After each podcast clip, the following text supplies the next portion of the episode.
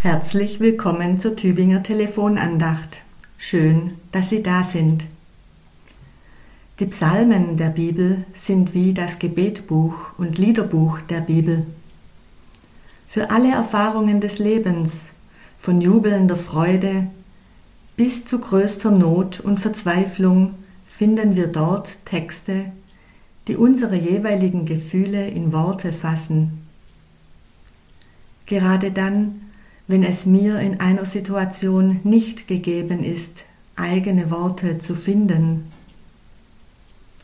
Und das kann geschehen, wenn es eng wird in meinem Herzen, wenn mir in meiner Lage Angst und Bange ist, wenn ich nicht weiß, wie es weitergehen kann,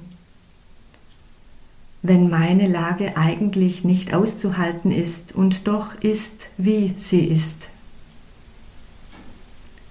Die Losung für den heutigen Dienstag, 19. Dezember, nimmt uns in einer solchen Notlage wahr. Wir finden sie in Psalm 34, Vers 16. Die Augen des Herrn merken auf die Gerechten und seine Ohren auf ihr Schreien. Ich höre, ich darf meine Not Gott hingeben, darf darauf vertrauen, dass er mich hört und meine Not sieht. Selbst wenn noch kein Mensch genau so eine Not hatte, wie ich sie in meinem Leben erfahre. Denn mit der Erfahrung einer Not, wie groß sie auch sein mag und wie sehr ich mich ihr ausgeliefert fühle, bin ich nicht alleine. Gott sieht mich in jeder Situation er sieht mich, wenn ich fröhlich bin. Und ich vertraue im Glauben darauf, dass er mich sieht und hört, wenn ich in Not bin. Dieses Vertrauen, dass Gott mich sieht und hört, lässt mich einen Blickwechsel vornehmen. Mindestens vorübergehend blicke ich auf Gott und dieser neue Blick begegnet uns auch im Lehrtext aus Römer 12, Vers 12. Seid fröhlich in Hoffnung, geduldig in Trübsal, beharrlich im Gebet. Geduld braucht es in mancher Not.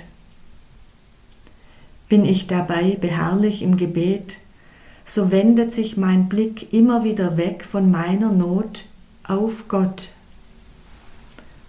und schon dieser Blickwechsel lindert vielleicht ein wenig die Not, da ich ihr nicht mehr komplett ausgeliefert bin.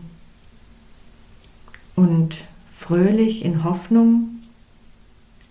In mancher Not kann es helfen, sich Gutes und Fröhliches trotz und mit der Not dankbar zu erinnern oder mit Blick auf die Zukunft wieder Fröhliches zu erwarten diese Erfahrung, dass wir auch in der Not darauf vertrauen können, dass Gott uns sieht und hört und die Erfahrung, dass nach schweren Tagen wieder fröhliche Tage kommen, wünscht Ihnen Diakonin Renate Haug vom Diakonischen Werk Tübingen.